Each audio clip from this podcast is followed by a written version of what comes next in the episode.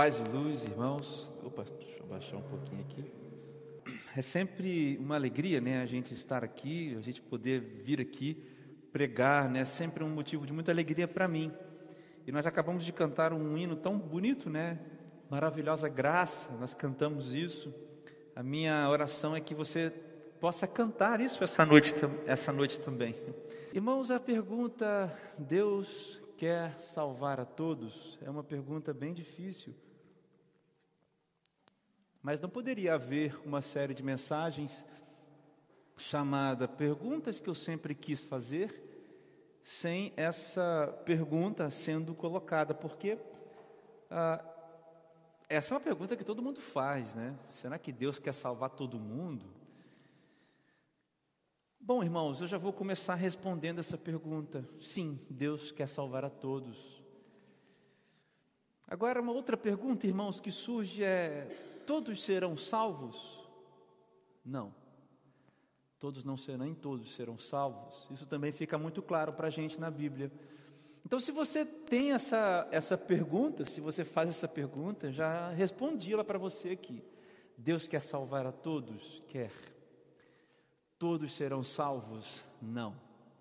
E daí para frente começa a nossa dinâmica hoje. Daqui para frente, dessas duas respostas muito claras na Bíblia, e que é, é, se eu tivesse mais tempo, a gente poderia trabalhar mais essas duas respostas, mas partindo delas é que eu vou tentar esboçar todo o meu pensamento, todo o sermão que senti no coração de trazer para os irmãos. Mas antes, eu gostaria de fazer uma oração. Senhor Deus, eu te peço por misericórdia que o Senhor ah, fale aos nossos corações nessa noite através da tua palavra e pela ação sobrenatural do Espírito Santo, porque não há nada, Deus, que eu possa falar para as pessoas aqui. Mas, Senhor Deus, ainda assim nossos corações estão sedentos, inclusive o meu, para que o Senhor ministre, fale e que o Senhor, ó Deus, nos console, nos confronte, confronte, mas que o Senhor nos alimente, ó Deus, com a Sua palavra, hoje. Então, apesar da minha dificuldade, da minha pequeneza, eu peço misericórdia, Deus, fala conosco, fala conosco nessa noite, Espírito Santo de Deus, em nome de Jesus, amém. Irmãos, essa é uma pergunta que divide muitos cristãos. Eu vou começar contando para os irmãos a história da divisão dessa pergunta. Existiu no século 4 já, um grande filósofo, vocês conhecem o Agostinho. O, o Agostinho, ele tinha então essa ideia é, que começa a ser difundida ali bem no, nas igre... bem no início da igreja, logo nos primeiros séculos, a ideia de que todo homem nasce pecador. É a ideia de que todo homem está nasce afastado de Deus. Então essa é uma ideia importante para a gente ter em mente hoje, tá? Então ele diz assim, olha, não é possível que alguém consiga se achegar a Deus se Deus não se achegar a essa pessoa. Daí existiu aquele outro cara que nós conversamos algumas semanas atrás, um cara chamado Pelágio, que também tem esses nomes estranhos, né? Mas que era contemporâneo, viveu na mesma época ali que o Agostinho e que defendia uma outra ideia, que dizia não, os homens têm que escolher a Deus. Bom, isso foi século IV, século V, e logo depois, logo depois não, Logo, muitos séculos depois, precisamente mais de dez séculos, mais de mil anos depois, dois homens também se levantaram e, basicamente, esses dois homens definem as respostas que nós temos para essas questões. É, e esse um deles foi o Armínio, já do século XVI, XVII. E esse homem dizia o seguinte: Olha, Deus quer salvar as pessoas e Deus dá o livre arbítrio às pessoas. Ele dizia que Deus respeitava ou respeita então a escolha das pessoas. Ele diz assim: não, um homem pode escolher a Deus e Deus dá essa liberdade para o homem escolher ou não a Deus. Deus quer que todos sejam salvos, mas aquelas pessoas que não escolhem a Deus não serão salvas. E nós vamos ler um texto daqui a pouco, lá em 1 Timóteo, ah, em 1 Timóteo, e, e, é o texto, talvez, dos textos favoritos dos arminianos, né? que essas pessoas que têm essas ideias, que seguem as ideias de Armínio, são chamados de arminianos. Bom, mas, assim, do outro lado, Assim como nós tivemos Agostinho e Pelágio, nós temos então o, do outro lado, né, opondo ali ao Armínio, o Calvino, que também era contemporâneo do Armínio.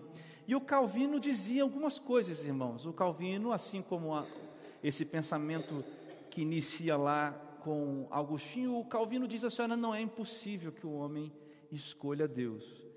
Por que, que o homem não pode escolher a Deus? Porque o homem não tem mais a capacidade de escolher a Deus. E aí começa então uma coisa chamada doutrina da eleição. E a doutrina da eleição diz o seguinte: eu estou na introdução, tá? Fique comigo aqui. A gente vai ter aplicações práticas. Isso não vai ser uma aula, uma coisa chata, não. Calma aí, dá um, me dá só um desconto. Então o Calvino dizia o seguinte: olha, não, não é impossível que alguém consiga escolher a Deus. Todos os homens nasceram separados de Deus e não há como, e por isso então Deus precisa eleger e Deus elege então os homens que serão salvos e aqueles que serão também é, perdidos, aqueles que irão para aqueles que irão para o inferno. É, é essa que é a ideia. E aí a gente fica com dificuldade de entender isso, irmãos, porque quando a gente olha para isso, a gente tem o nosso senso de justiça. E o senso de justiça do ser humano é baseado na liberdade. Veja, é, eu preciso deixar que alguém escolha me amar, eu vou casar com a Rivana, essa moça bonita que estava aqui agora, que é minha noiva, vou casar com ela daqui a 83 dias. Ah, meu Deus. E já estou contando. E, e tem a horas também. Já são menos de 83, são 82, porque já passou de 8 horas. Mas.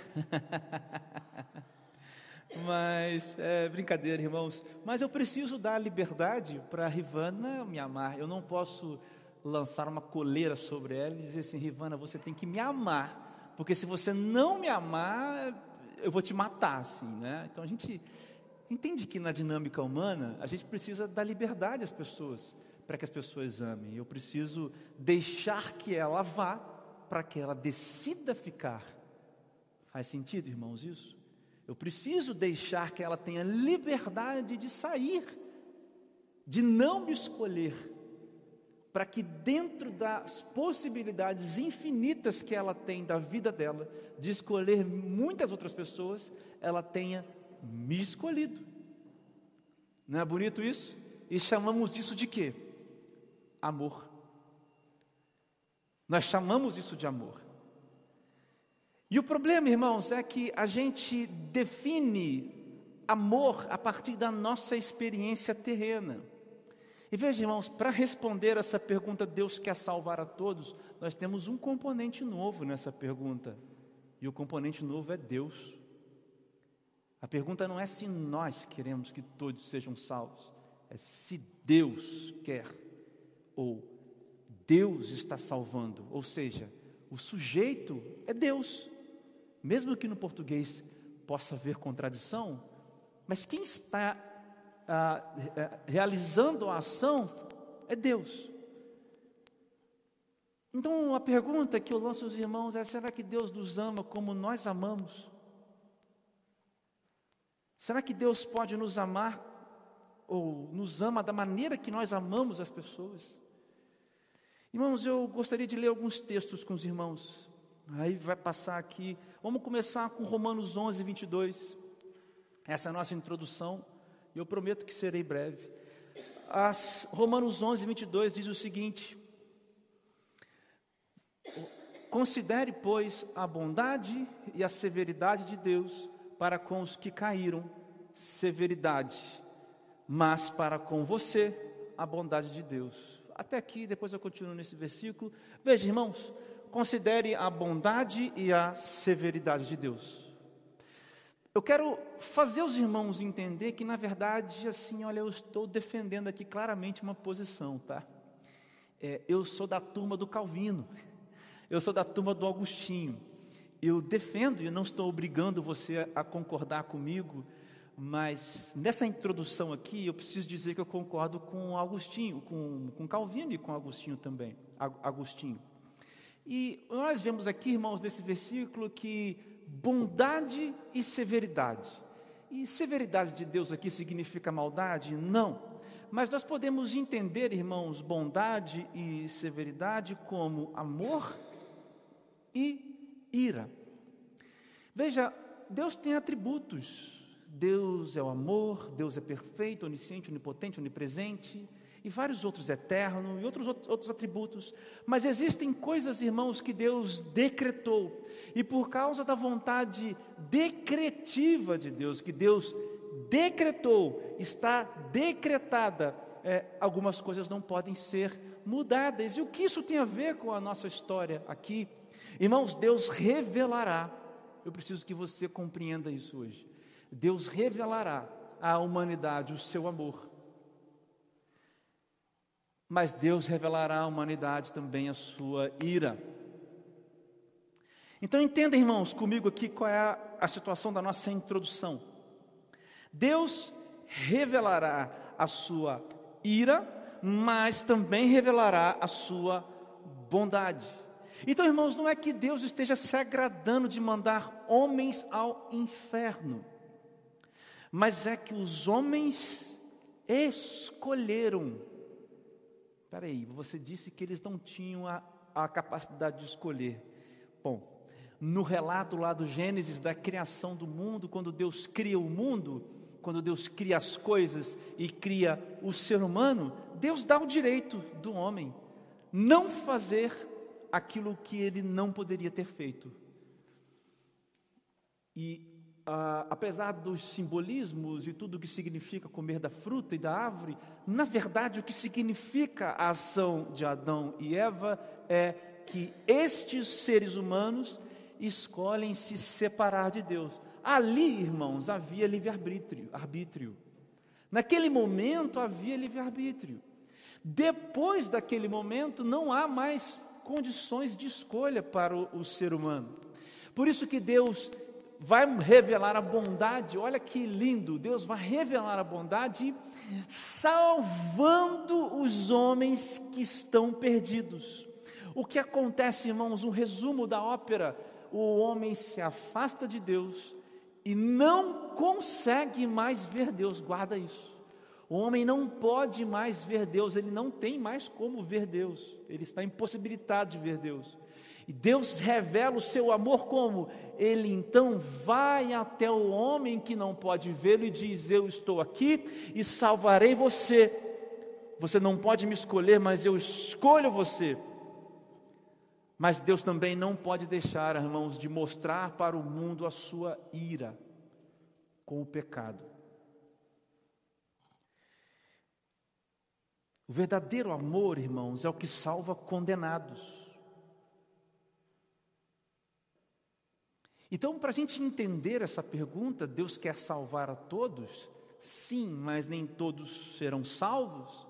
A gente precisa entender que o amor de Deus está salvando condenados. Irmãos, não há como a gente partir de outro lugar.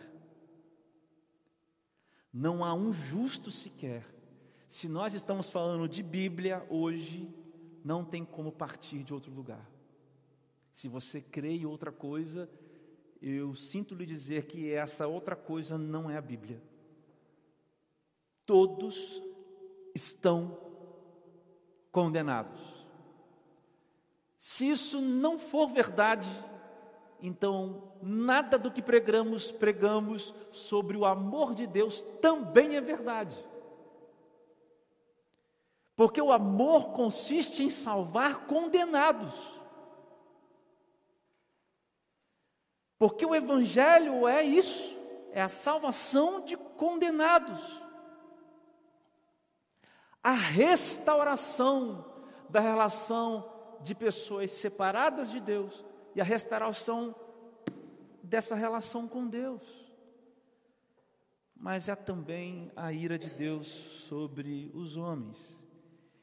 Eu quero ler com os irmãos alguns textos antes de a gente voltar aqui para terminar. Isaías 53, 11 por favor, Rive. Bota para a gente Isaías 53, 11.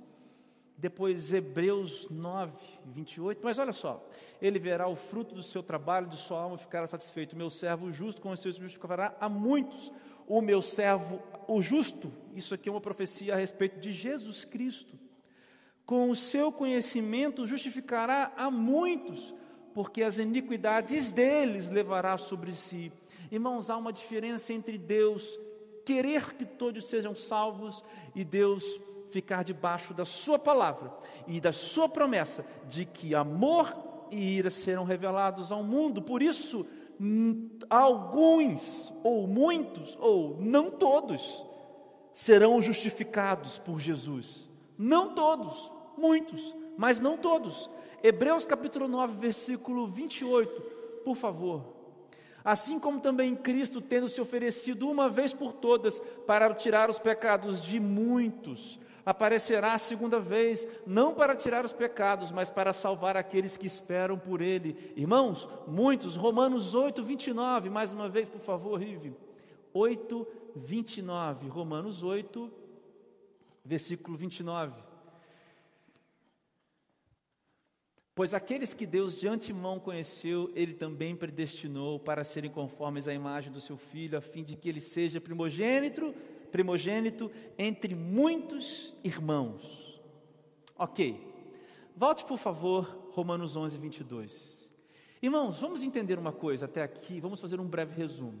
Deus quer salvar a todos, sim, todos serão salvos, não alguns acreditam que você pode escolher, alguns, como eu, acreditam que não, que Deus elege os que são salvos e os que não serão salvos, porque todos já estão condenados e Deus, numa atitude de amor, salva aqueles que escolheram. Já foi feita a escolha do homem, o homem já escolheu. Por isso que o homem não pode escolher a Deus, porque ele já fez a escolha de não querer Deus. Enfim, há essas duas linhas. E eu não estou aqui para fazer uma convenção teológica. Não quero que você acredite em mim até agora.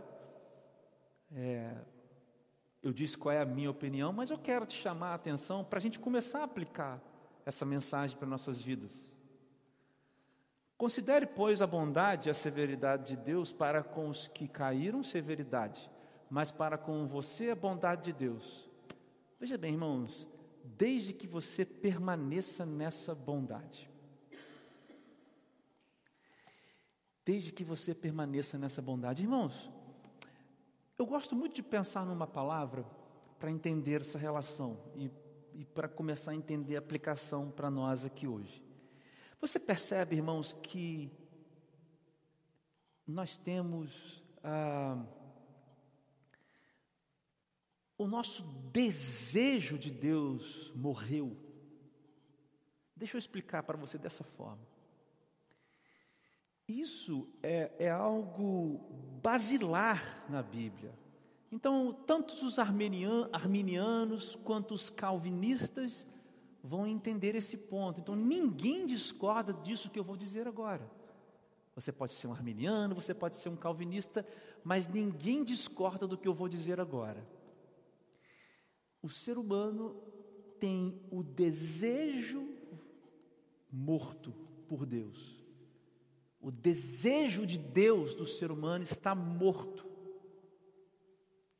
Naturalmente morto, desde que, a não ser que, melhor dizendo, Deus se revele. Então vamos lá. O ser humano é incapaz de desejar a Deus porque ele corrompeu os desejos. Então Deus se revela a esse homem, e aí ele pode escolher a Deus, porque Deus se revelou, e isso então restaura o desejo daquele homem de querer Deus, essa é uma visão.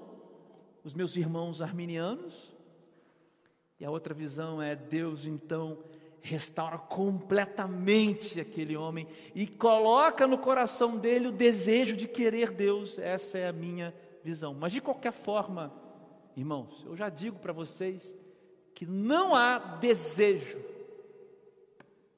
naturalmente no homem de seguir a Deus. Há uns domingos atrás eu preguei, você tem que ser uma coisa e outra. Não, eu digo, irmãos, que vocês e nós precisamos é, pensar e acreditar nas duas coisas, nas duas perspectivas. E por que, que eu digo isso? Eu digo, irmãos, porque do ponto de vista de Deus, no meu entendimento, do ponto de vista de Deus, não há como o homem não escolher Deus. Do ponto de vista de Deus, é impossível alguém desprezar alguém que está morto, que se chega diante da luz e não se entrega à luz que é Jesus. Mas do ponto de vista humano, nós somos pessoas que precisam fazer escolhas.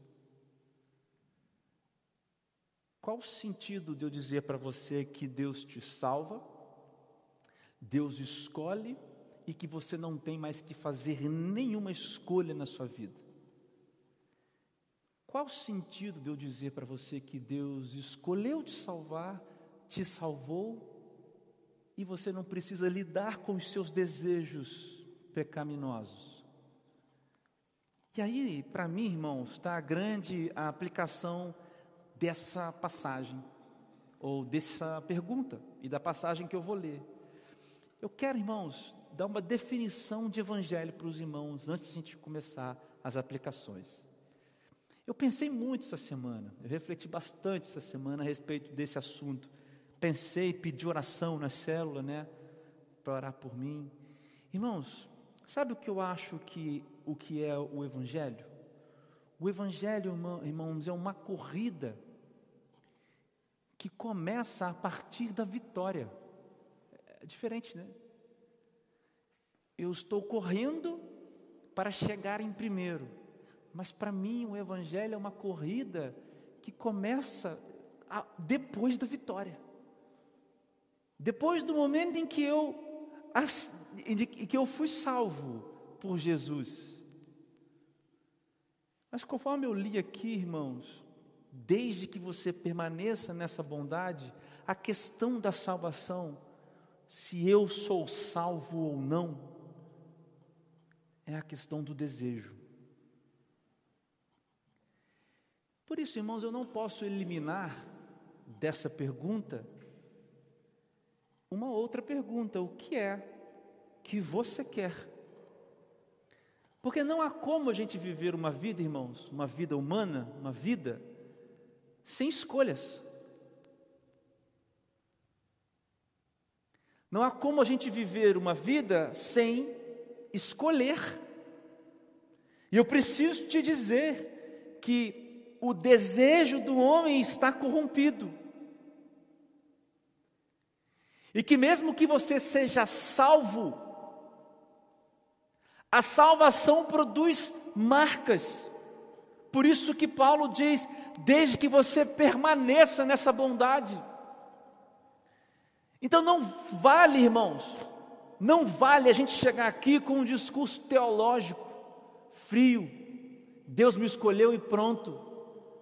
Desde que você permaneça nessa bondade, há um componente de sendo. A salvação, irmãos, tem três tempos Salvação no passado, Jesus apagou as nossas transgressões, como nós lemos nos textos agora. Salvação no futuro, como nós lemos no texto, os textos de, de Hebreus e, e de Isaías e de Romanos, quando nós encontraremos com Jesus. Salvação para o futuro, salvação lá no passado, mas ao tempo do presente da, da salvação, e é exatamente esse trecho que, desde que você permaneça nessa bondade. Entende, irmãos? O que é o resumo disso tudo que eu falei aqui agora? Eu já vou passar para as aplicações rápidas. Deus quer salvar a todos? Quer. Deus vai salvar a todos? Não. O que, que eu faço? Meu querido, você vai precisar ter um, Jesus vai te encontrar. E você vai ter que fazer escolhas na sua vida, na caminhada da sua vida. Você desenvolve um relacionamento com Jesus, você tem que correr uma corrida a partir desta vitória. Se você crê que você escolheu Jesus, ótimo. Se você crê que você foi escolhido por Jesus, melhor ainda. Mas você vai ter que caminhar uma vida de escolhas, e é sobre essa vida de escolhas que eu vou falar com você. 1 Timóteo capítulo 1. Perdão, 1 Timóteo capítulo 2, por favor, versículos 1 a 6. Eu vou ler a NVI, irmãos, ah, perdão, a, a, a nova Almeida atualizada. Obrigado, Riff, por colocar essa versão, que é a minha Bíblia também. Então vamos lá, antes de tudo, peço que se façam súplicas, orações, intercessões e ações de graças em favor de todas as pessoas, pode seguir. É, orem em favor dos reis e de todos os que exercem autoridade, para que vivamos uh, vida mansa e tranquila, com toda piedade e respeito. Isto é bom e aceitável diante de Deus, nosso Salvador que deseja que todos sejam salvos e cheguem ao pleno conhecimento da verdade. Porque há um só Deus, mediador entre Deus e a humanidade, Cristo Jesus, homem, que deu a si mesmo em resgate por todos, testemunho que se deve dar em tempos oportunos. Irmãos, como eu disse, esse é o texto dos arminianos. E é, é mas ah, é difícil que os arminianos sustentem a posição deles com esse texto, porque Paulo não está falando de todas as pessoas do mundo, senão ele deveria dizer assim antes. Volta, por favor, no versículo 1. Ele deveria ter dito assim, ó, antes, é, pela ação de graça, favor de, por favor, no versículo 2 Ora em favor dos reis, todos os que exercem autoridade para que vivam uma vida mansa e tranquila. E Paulo está dizendo esse todos de Paulo para que todos sejam salvos, é todos ali daquele, daquele contingente, daquela realidade de vida, e não todas as pessoas da terra, senão ele falaria: orem por todos os seres humanos no tempo e no espaço. Então não é sobre isso. O texto é esse texto, irmãos, não é sobre teologia da salvação, como os meus irmãos arminianos acreditam. Esse texto é sobre conduta. Esse texto é sobre vida, sobre maneira de viver. Esse texto é sobre oração, sobre como nós devemos orar. Esse texto é sobre algumas coisas, mas é sobre como a salvação atinge pessoas através da oração. E eu escolhi esse texto, meus irmãos, justamente porque ele está se distanciando da teologia da salvação, como os textos que nós lemos aqui de Romanos, de Hebreus, lá de Isaías, como o texto que nós lemos lá em Romanos capítulo 11 também. E eu queria aplicar com os irmãos essa, esse texto de três formas. Eu queria levantar três pontos com os irmãos aqui. Eu disse aos irmãos que nós estamos com um desejo quebrado. Desejo quebrado. O desejo do ser humano está morto por Deus. Irmãos, isso é incrível, porque quando o desejo de Deus do ser humano está destituído de genuinamente querer Deus, isso nos aponta para algumas verdades. E a primeira verdade que eu quero dizer para você e aplicação é que a necessidade, irmãos, da salvação é para os que estão em cima e para os que estão embaixo.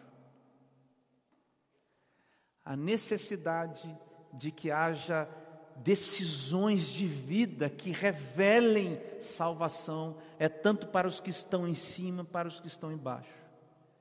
A revelação de Deus é necessária para os que estão em cima, aos que estão embaixo. Condenados estão os que estão em cima e os que estão embaixo.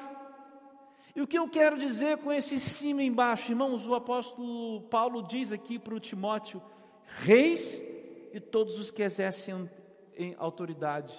Irmãos, eu penso que há uma coisa que acontece no nosso país que é muito natural do nosso país e de outros países também. E quando você olha para o Brasil, você olha para o Brasil, Lucas, você vê assim uma, uma, uma, uma sociedade muito pobre. Você vê milhões de desempregados, milhões de pessoas na fome. Não é isso que a gente vê quando a gente olha para a sociedade brasileira? E o que, que acontece nessa sociedade nessa sociedade que é pobre? O evangelho cresce muito. Há muitas igrejas, há proliferação de igrejas. Em contrapartida, quando você vai para a Europa, para países ricos e muito desenvolvidos, você vê um declínio do Evangelho, um declínio do Evangelho. Cada vez mais, uh, menos pessoas estão presentes nas igrejas, ao ponto de que missionários aqui da América do Sul, por exemplo, estão sendo enviados para a Europa. É um novo campo missionário. Porque, irmãos, há uma dificuldade no coração das pessoas quando elas se envolvem com o dinheiro, com o poder, com a capacidade de comprar, de adquirir, com essa falsa relação de poder. E essa falsa de relação de poder camufla e apaga ou faz não aparecer a real necessidade do coração ou a real necessidade do ser humano que é voltar a se encontrar com Deus. E talvez, irmãos, esse seja um dos empecilhos das pessoas que me ouvem hoje. Entender que a necessidade da salvação é para o pobre, mas é também para o rico. Porque o que a salvação vem resolver na vida da pessoa não são bens materiais, não são colocações na sociedade, não são cargos na empresa, não são empregos dos sonhos, é a separação da pessoa de Deus, é a retirada da condenação do inferno para o tesouro que é a vida eterna, é receber o amor de Deus que não somos dignos de receber. Por isso, talvez você esteja aqui achando que você é bom demais para ter que ser salvo. Talvez você esteja me ouvindo achando que você está bem demais na fita. Como muitas pessoas vivem hoje na Europa, porque não há necessidade física para elas. Elas têm os carros que elas querem, elas têm as casas que elas querem, Talvez aqui a gente possa pensar só nos, Estados Unidos. Eu já estive lá algumas vezes, os irmãos sabem, morei um tempo e recentemente estive lá outra vez. E é muito difícil, irmãos, com os brasileiros que chegam na América. Porque começam a ganhar 150, 180, 200 dólares por dia. Irmãos, aqueles irmãos que chegam lá às vezes sem nada, que estão na igreja buscando rapidamente, com uma, duas semanas, esquecem. E aquilo que o dinheiro, aquele, aquela sensação de poder apaga a real necessidade do ser humano, que é estar próximo a Deus, quer depender de Deus, quer ser salvo por Deus. Do mesma maneira, da mesma maneira, irmãos, tem gente que, é, é, que confunde a relação com Deus e se acha vítima demais. São vítimas a todo, a todo momento. Então a relação com Deus que elas têm é uma relação com o gênio da lâmpada. Eu esfrego a lâmpada para Deus me dar isso, para Deus me dar aquilo, para Deus me dar isso, para Deus me dar aquilo, porque eu sou sempre o coitado, eu sou sempre o marginalizado da sociedade. Sim, talvez você seja. Mas a ação das pessoas que estão é, vivendo ah, de acordo com a, a bondade de Deus revelada sobre a vida delas, não é essa, irmão.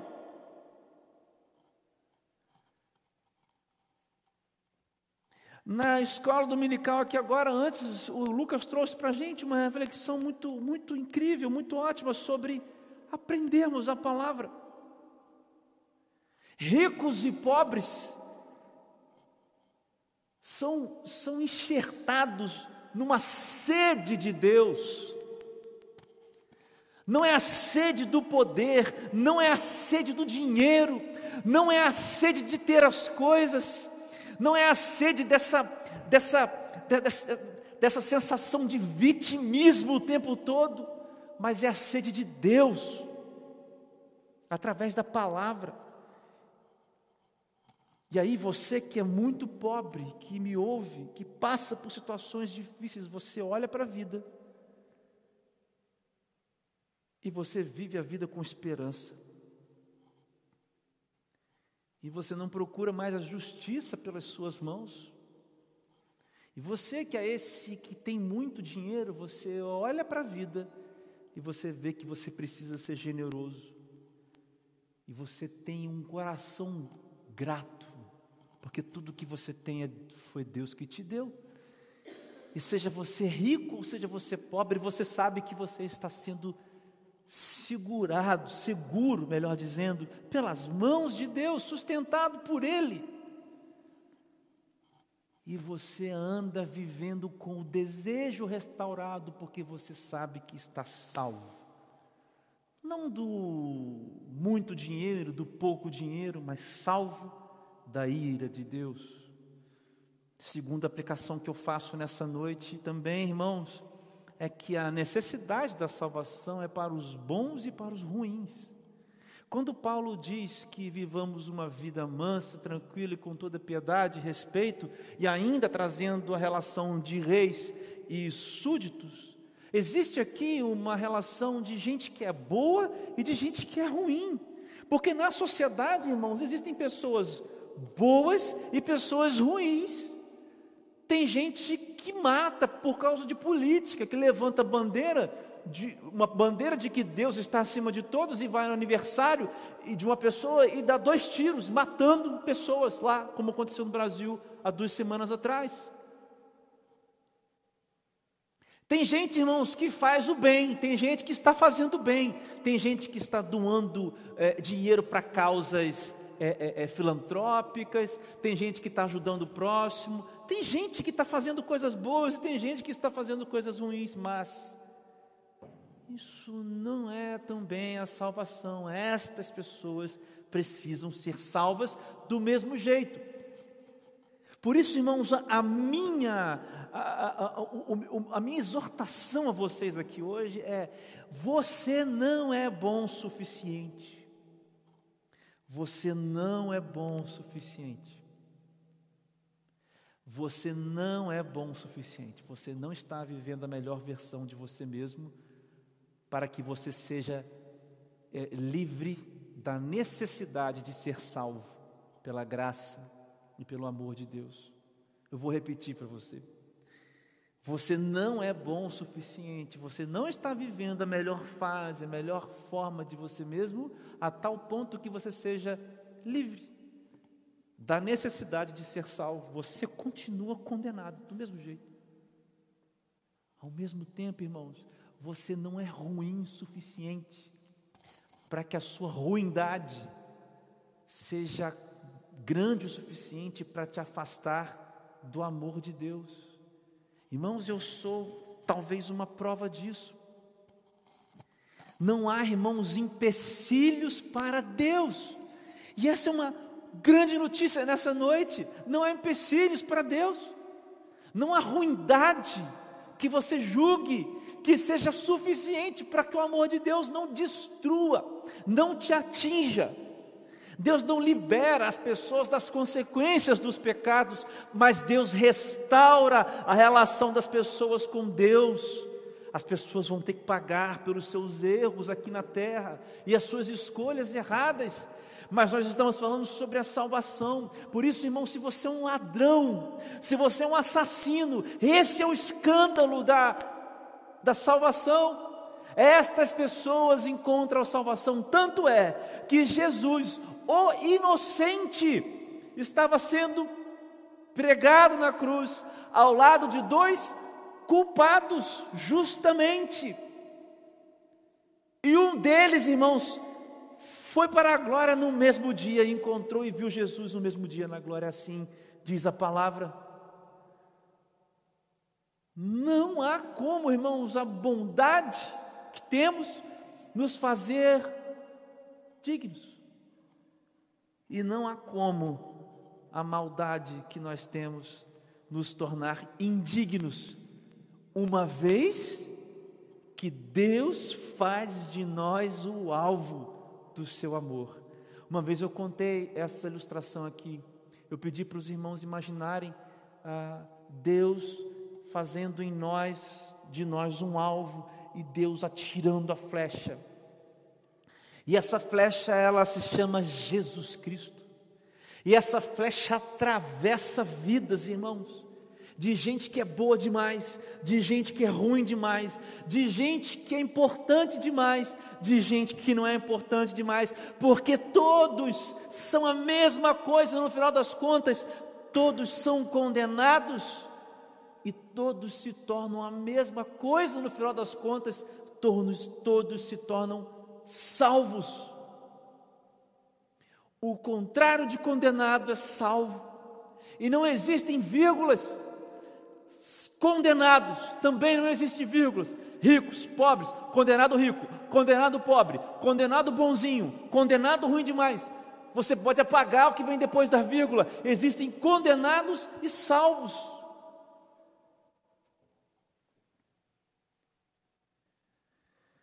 Por isso, irmãos, as nossas igrejas e eu e você precisamos parar de segregar as pessoas. Nós precisamos aplicar essa palavra para a nossa vida. Você precisa sair daqui dessa noite, o meu desejo é que você saia daqui pulando de alegria, porque você vai encontrar no seu coração as maldades que você pensou essa semana. Você vai encontrar no seu coração os desejos que você teve nessa semana aí. Mas também você vai encontrar no seu coração as bondades que você teve nessa semana e você vai dizer: nada disso importa. Deus escolheu me atravessou com Jesus Cristo. E o meu desejo é que você saia entendendo que você é salvo e que agora você precisa viver em gratidão pelo que Deus fez, não tentando merecer aquilo que Deus já te deu, não tentando se afastar daquilo que Deus vai te dar, porque não é sobre a sua capacidade, não é sobre os seus méritos, é sobre a decisão de Deus. Lembra? Ele é o sujeito. E por fim, irmãos, pode colocar o versículo 5, por favor?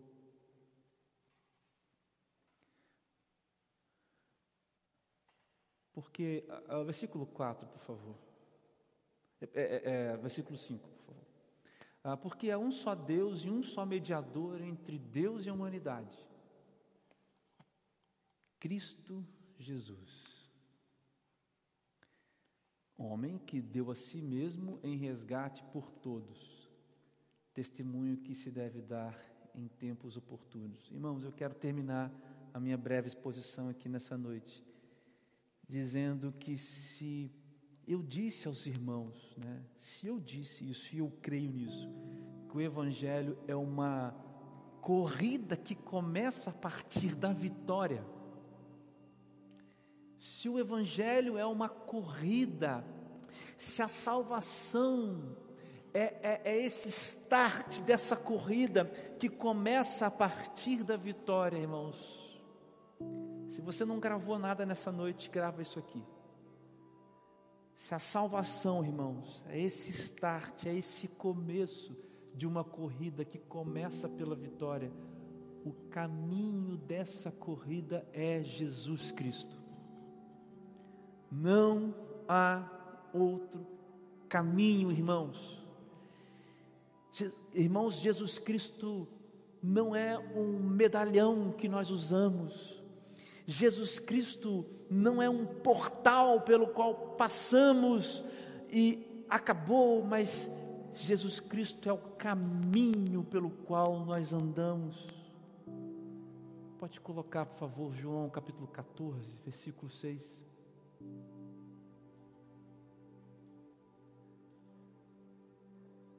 Eu sou o caminho, a verdade e a vida, e ninguém vem ao Pai senão por mim. Isso é são as palavras de Jesus.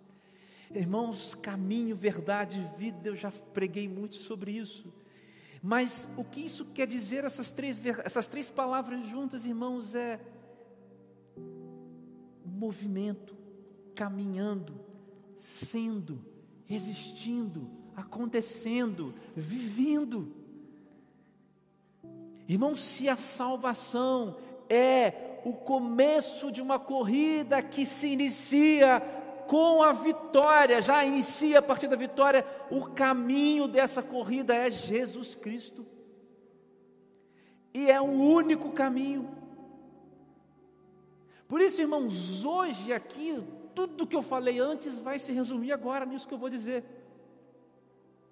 Por isso que agora, independente de se você achar que você é, é, é, tem que escolher, ou que seu espírito vai transformar, você precisa hoje, aqui nesse momento, de maneira muito consciente, dizer assim: Eu vou caminhar o caminho que é Jesus Cristo. Isso garantirá a você a salvação. Caminhar o caminho de Jesus Cristo é aceitar que Ele é a verdade.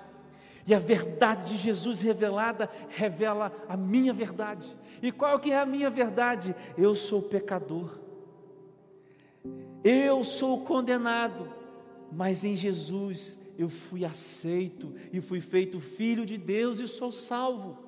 Essa é a minha verdade, por isso que Jesus é a verdade, e eu caminho em vida, porque eu estou caminhando para a vida eterna. Mas eu estou no caminho. Por isso que se Deus vai hoje eleger pessoas aqui, glória a Deus. E se pessoas vão escolher a Deus aqui, glória a Deus. Mas todas elas estão caminhando ou estarão caminhando exclusivamente em Jesus. Onde você vai caminhar? Onde você está caminhando? Deus quer salvar a todos? Sim. Deus vai salvar a todos? Não. Então quem será salvo? os que estão caminhando em Jesus. Você está caminhando em Jesus? O Espírito Santo está te revelando que você precisa hoje tomar essa decisão de caminhar em Jesus. Então o que você precisa fazer é: eu vou caminhar em Jesus, a gente vai orar juntos. E não acabou, começou hoje, a partir da vitória. E amanhã, meu querido, você vai precisar tomar uma decisão de novo, de se alimentar disso daqui. Porque na corrida você cai, na corrida você tropeça, na corrida da sede, na corrida da fome, na corrida tem sol, na corrida tem chuva. E se você não está alimentado e se você não está preparado, você cai na corrida e você cai no caminho. E aí, lembra de Romanos? Você não permanece na bondade. E que loucura! Deus escolhe e a gente escolhe. É, é isso aí. Porque na verdade não é uma coisa e outra, é uma coisa e a outra. Por isso o resumo dessa mensagem é: qual é o caminho que você está andando? Jesus é o caminho. Você sente que que precisa ser salvo nessa noite? Ande em Jesus. Como? Depositando nele toda a sua fé, toda a sua confiança, reconhecendo que você era esse condenado, mas que você foi encontrado por Jesus, que te amou profundamente, a ponto de escolher amar você antes de você poder amá-lo de volta. Deus escolheu você, Deus está revelando a você que você é demonstração do amor de Deus em Cristo Jesus. Qual é o caminho que você está caminhando? quero orar com você. Feche seus olhos, abaixe sua cabeça. E se você deseja conscientemente caminhar em Jesus hoje, você talvez precise assim pensar mais numa outra pergunta. Sabe, se você quer isso, você deve manter na sua cabeça uma outra pergunta sempre: qual é o caminho que eu estou andando? E eu quero desafiar você a ficar com essa pergunta hoje, amanhã, depois. Eu quero desafiar você a passar para frente essa pergunta, perguntar a outros qual é o caminho que você está andando. Vamos orar? Se você sente que você precisa caminhar nesse caminho, ora comigo. Repita as palavras do seu coração. Deus, eu reconheço que sou pecador, mas hoje, através de Jesus Cristo, eu sei que sou justificado e posso ser chamado de seu filho. Eu quero caminhar em Jesus. Confesso os meus erros, me arrependo dos meus erros peço ajuda e peço perdão. Espírito Santo de Deus, more em mim para sempre. Em nome de Jesus. Amém. Mas eu quero fazer mais uma oração por todos nós. Senhor, eu coloco nas tuas mãos esses que oraram assim Talvez, Pai, eu não sei quando eles vão ouvir essa mensagem, nem como. Talvez, Deus, eles tenham começado a ouvir essa mensagem sem perceber, Deus, que a gente ia chegar nesse ponto, Pai. Mas aqui nós estamos, com pessoas te entregando a vida, com pessoas caminhando em Jesus. Aqui nós estamos sendo impactados pela Sua presença, pela Sua verdade Aqui nós estamos sendo iluminados pela tua palavra. Por isso, Deus, eu te agradeço e eu te louvo, mas eu te peço, nos ajude a continuar caminhando em Jesus. Isso é para a honra e para a glória do Seu nome. Eu me arrependo, Pai, dos meus pecados, junto com os meus irmãos, peço perdão. E peço, Pai, me fortalece os meus pés, a minha cabeça, o meu corpo e os dos meus irmãos para a gente caminhar junto a Deus, na tua presença, na presença de Jesus, no caminho que é Jesus. Nós te louvamos porque nós fomos salvos. Nós te louvamos porque somos muitos, somos diferentes, mas somos todos salvos. Nos ajude a pregar isso para os outros, no nome de Jesus. Tua é a honra, tua é a glória, teu é o poder, teu é o domínio sobre os séculos dos séculos. Em nome de Jesus. Amém. Meu querido, se você fez uma oração dessa comigo, se você precisa de ajuda para caminhar, eu quero dizer que eu estou aqui. Se você está aqui na igreja, quer falar comigo depois do culto, eu estou aqui. Se você está me ouvindo pela internet ou ouvindo outro dia, que não seja hoje, eu estou disponível, nós estamos disponíveis para caminhar junto com você. Deus te abençoe e que essa mensagem possa provocar em você mudanças, mas não caminhe sozinho, nós estamos aqui.